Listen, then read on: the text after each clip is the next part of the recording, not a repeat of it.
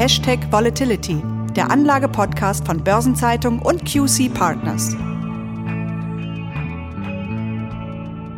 Liebe Zuhörerinnen und Zuhörer, ich begrüße Sie herzlich zu einer neuen Episode von Hashtag Volatility, dem Anlage-Podcast von Börsenzeitung und QC Partners.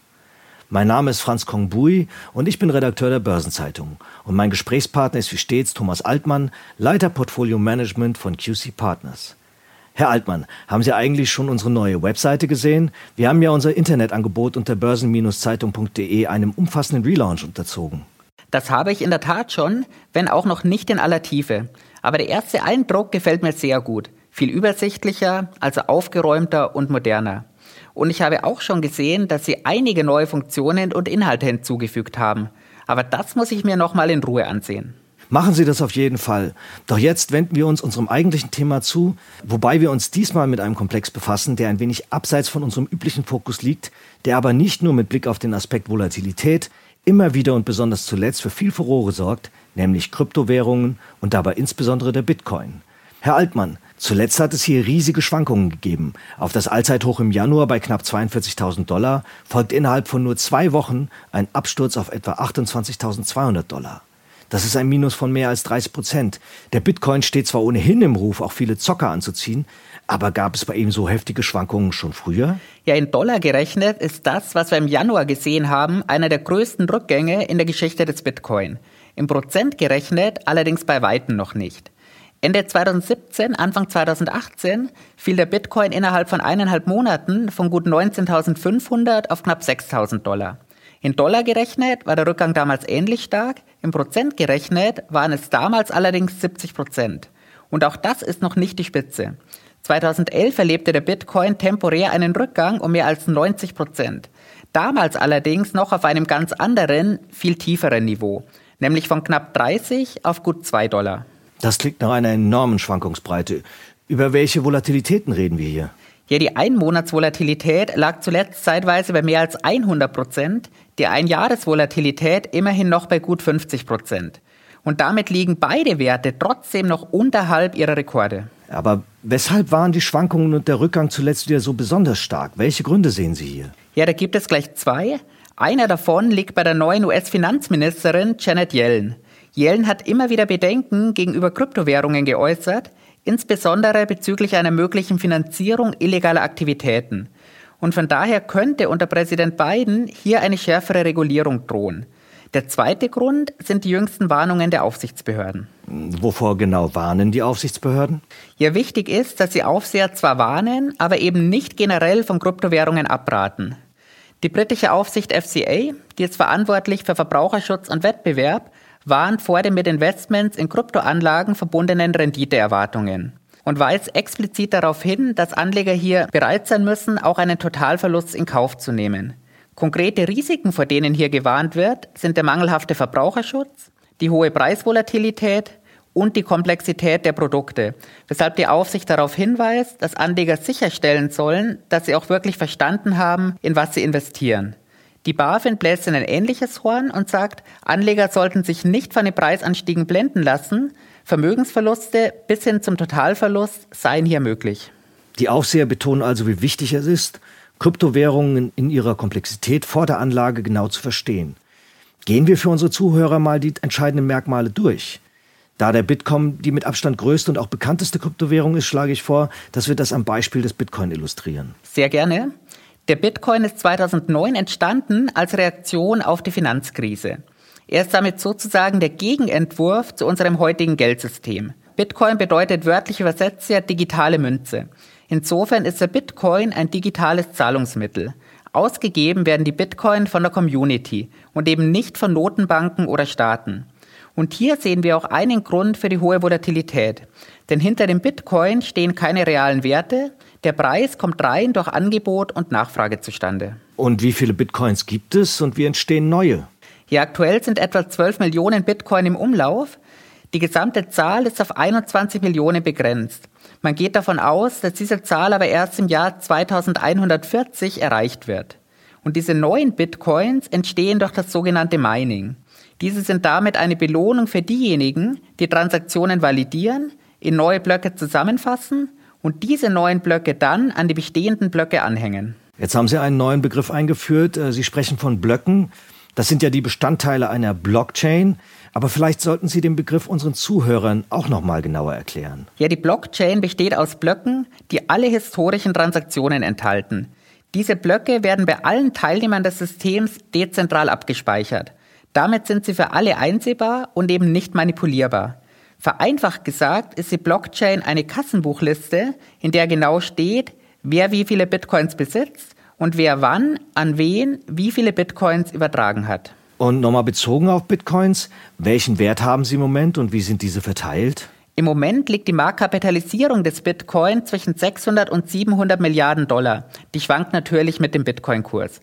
Allerdings geht man davon aus, dass etwa 95 Prozent dieser Marktkapitalisierung auf gerade mal zwei Prozent aller Konten liegt. Und was sind die großen Vorteile des Bitcoins? Es hat ja einen Grund, warum Bitcoins von immer mehr Menschen gekauft und verwendet werden. Ja, zum einen können Bitcoins an den diversen Handelsplattformen relativ einfach gekauft werden. Dazu kommt, dass die Überweisungszeit extrem kurz ist. Und weil hier keine Bank zwischengeschaltet ist, sind die Transaktionsgebühren auch für grenzüberschreitende Überweisungen sehr niedrig. Und da hören wir schon heraus, dass der Bitcoin eben weltweit einsetzbar ist. Dazu kommt der Vorteil der Blockchain, der eben geringe Manipulations- und Fälschungswahrscheinlichkeit bedeutet. Ein weiterer Punkt ist die Unabhängigkeit von Staaten und Notenbanken. Ja, aber wo es Vorteile gibt, da gibt es doch bestimmt auch Nachteile. Die gibt es natürlich auch. Zum einen ist die Akzeptanz in den Geschäften noch immer relativ gering und dazu kommt das Aufbewahrungsrisiko, sprich die Gefahr eines Online-Diebstahls der Bitcoins. Und auch die hohen Kursschwankungen sind für den Bitcoin als Währung nachteilig. Die Blockchain wird mit der Zeit größer und dadurch auch langsamer, und dazu kommt dann der hohe Stromverbrauch durch die notwendigen Rechnerkapazitäten. Die Anonymität kann eben nicht nur Vorteil, sondern auch Nachteil sein, indem sie Geldwäsche und kriminelle Transaktionen begünstigen kann. Und ein weiterer Vorteil, der aber auch zum Nachteil werden kann, ist die Unabhängigkeit von Staaten und Notenbanken, denn dadurch gibt es in Krisenzeiten eben auch keine Stützungskäufe. Gerade die extremen Kursschwankungen sind für eine Währung natürlich nachteilig, aber es gibt hier auch Konzepte, die anders vorgehen. Facebook ist ja ein gutes Beispiel dafür. Das ist vollkommen richtig. Wir sprechen hier dann vom Konzept des Stablecoins. Hier wird der Wert der Digitalwährung unmittelbar an den Wert einer bestehenden Währung oder an den Wert eines Rohstoffs gekoppelt. Ein gutes Beispiel ist hier der Plan von Facebook für die Digitalwährung Diem. Diem ist der Nachfolger von Libra, dessen Konzept Facebook weitgehend modifiziert hat. Beim Diem soll der Wert unmittelbar an den US-Dollar gekoppelt werden. Bei Libra war ja noch die Kopplung an einem Basket aus verschiedenen Währungen und Staatsanleihen geplant. Die Ursprungsidee von Facebook war, den Nutzern ihrer Plattform das Online-Shopping mit dieser Währung zu ermöglichen. Aktuell bemüht sich Facebook hier um die Zulassung in der Schweiz. Es sind aber ja nicht nur Tech-Konzerne wie Facebook, die sich um eine eigene Währung bemühen. Auch viele Notenbanken beschäftigen sich intensiv mit dem Thema Digitalwährung. Zum Beispiel bei der EZB scheint das eine immer größere Rolle zu spielen. Was wäre denn der Hauptunterschied zwischen einer Kryptowährung wie dem Bitcoin und einem digitalen Euro? Ja, der Hauptunterschied liegt darin, dass diese Kryptoassets keine Wertbasis und keine vertrauenswürdigen Emittenten haben. Und dadurch kommt der Preis ausschließlich durch Angebot und Nachfrage zustande. Dagegen wäre ein digitaler Euro die digitale Variante des bestehenden Euro und damit eine elektronische Form von Geld, das vom Eurosystem, also der EZB und den nationalen Notenbanken ausgegeben wird. Der digitale Euro würde damit die Auswahl an Euro- und Zahlungsmitteln erweitern. Aktuell haben wir hier ja Formen wie Bargeld und Überweisungen. Der digitale Euro käme dann ergänzend dazu. Und wie ist der Stand bei diesem Thema? Wann ist, wenn überhaupt, mit dem digitalen Euro zu rechnen? Die Entscheidung über den Projektstart fällt Mitte dieses Jahres. EZB-Präsidentin Christine Lagarde ist dem Thema digitaler Euro gegenüber sehr aufgeschlossen. Zuletzt hat sie sich mit den Worten, wir werden einen digitalen Euro haben, sehr zuversichtlich geäußert. Der Zeitplan hierfür dürfte allerdings bei mindestens fünf Jahren liegen. Was hat denn die EZB dazu gebracht, über einen digitalen Euro nachzudenken? Da gibt es gleich mehrere Auslöser. Einer davon ist sicherlich der Hype um den Bitcoin. Ein weiterer sind die digitalen Währungsbestrebungen anderer Staaten. Dazu kommt dann noch, dass sich die EZB mit dem digitalen Euro einen kostenlosen Zugang zu einem einfachen, allgemein akzeptierten und verlässlichen Zahlungsmittel schaffen möchte und damit die Abhängigkeit von internationalen elektronischen Zahlungsanbietern wie beispielsweise PayPal oder Apple Pay, um hier nur einige zu nennen, verringern möchte. Damit möchte die EZB ein Zahlungssystem schaffen, das auch dann funktioniert, wenn private Zahlungssysteme ausfallen. Zusammengefasst lautet das Ziel der EZB, die Effizienz digitaler Zahlungen mit der Sicherheit von Zentralbankgeld zu vereinen. Und wie könnte ein digitaler Euro aussehen? Geplant ist, dass der digitale Euro auf einem separaten Konto verbucht wird, unabhängig von den Euros auf den herkömmlichen Girokonten. Die digitalen Euros würden faktisch direkt bei der EZB liegen, sollen aber trotzdem von den Geschäftsbanken verwaltet werden. Aufbewahrt würden sie von den Verbrauchern in einer digitalen Geldbörse. Und mit dieser digitalen Geldbörse können die Verbraucher dann digital bezahlen, entweder über eine App oder über QR-Codes. Und das soll dann sowohl mit Internetverbindung als auch ohne Internetverbindung über Bluetooth funktionieren. Und soll der digitale Euro das Euro-Bargeld ersetzen? Nein, der digitale Euro soll das Bargeld nicht ersetzen, sondern nur ergänzen. Aber natürlich ist wahrscheinlich, dass das Volumen der Bartransaktionen mit einem digitalen Euro weiter zurückgehen wird. Kommen wir noch einmal auf die unterschiedlichen Formen des Euro zu sprechen. Worin würde sich der digitale Euro vom Bar-Euro und dem Euro auf dem Girokonto unterscheiden? Ja, starten wir mit dem Bar-Euro. Ein Euro im Bargeld bedeutet, die Zentralbank steht für den Wert gerade. Sie als Nutzer sind für Aufbewahrung und Weitergabe verantwortlich. Dagegen steht bei jedem Euro auf dem Bankkonto die Geschäftsbank für den Wert gerade und übernimmt auch Aufbewahrung und Weitergabe. Beim digitalen Euro wiederum steht genauso wie beim Bargeld die Zentralbank für den Wert gerade und Sie als Nutzer oder alternativ Ihre private elektronische Brieftasche übernehmen dann Aufbewahrung und Weitergabe. Die Wirtschaft bringt ja dem digitalen Euro eine gewisse Euphorie entgegen, aber es gibt auch Kritiker. Datenschützer zum Beispiel etwa befürchten den gläsernen Bürger. Der Schutz der Privatsphäre wird sicherlich eine hohe Rolle spielen. Zahlungen bis zu einer gewissen Obergrenze werden hier sicherlich anonym getätigt werden können. Im Raum steht hier aktuell die Nachweisgrenze von 10.000 Euro. Und andere Kritiker befürchten, dass dem ohnehin angeschlagenen Bankensystem der Eurozone durch die Umschichtung auf Digitalkonten weitere Liquidität entzogen werden könnte. Wie sehen Sie das? Das ist ein Thema, das die EZB sehr genau im Blick hat. Denn aktuell liegen auf den Girokonten von Privathaushalten und Unternehmen 7300 Milliarden Euro. Das ist etwa ein Viertel des gesamten Fremdkapitals der Banken. Deshalb ist es eine Überlegung, das Guthaben auf einen maximalen Betrag zu begrenzen. Eine andere Variante wäre, das Halten höherer Guthaben unattraktiv zu machen, beispielsweise über gestaffelte Zinssätze. Die Konten der digitalen Euros könnten für die EZB also eine zusätzliche Stellschraube im Rahmen ihrer Geldpolitik werden. Das ist auf jeden Fall möglich und denkbar.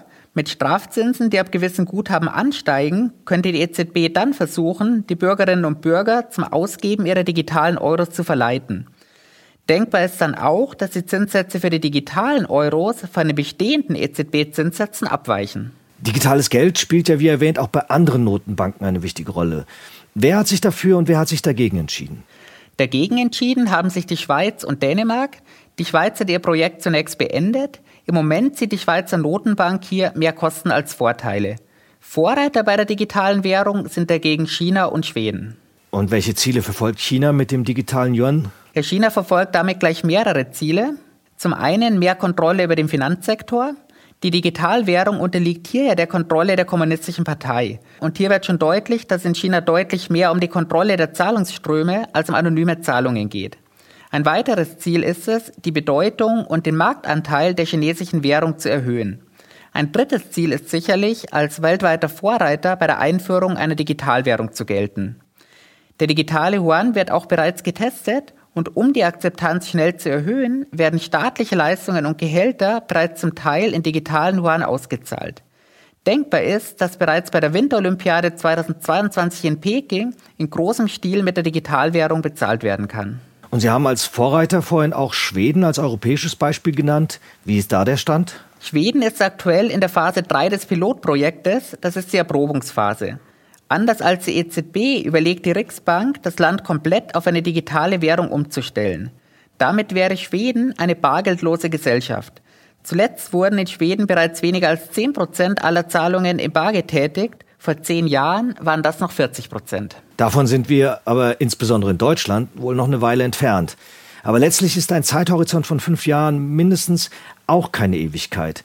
Vielen Dank, Herr Altmann, für diesen Einblick in die volatile Gegenwart von Kryptowährungen und in die spannende Zukunft des digitalen Geldes. Und ich bedanke mich bei unseren Zuhörerinnen und Zuhörern für Ihr Interesse. Am Freitag um 7 Uhr morgens erscheint übrigens wieder eine neue Folge von 7 Tage Märkte, die Wochenvorschau der Börsenzeitung, zu hören auf allen gängigen Podcast-Plattformen. Weitere Informationen dazu finden Sie in unseren Show Notes und schauen Sie auf jeden Fall auf unserer umgestalteten Webseite unter börsen-zeitung.de vorbei. In zwei Wochen kommt die nächste Episode von Hashtag Volatility, dann wieder mit meiner Kollegin Christiane Lang und einem ganz anderen, ganz sicher wieder spannenden Thema. Bis dahin wünsche ich Ihnen, Herr Altmann, sowie auch unseren Zuhörerinnen und Zuhörern weiterhin alles Gute. Bleiben Sie gesund.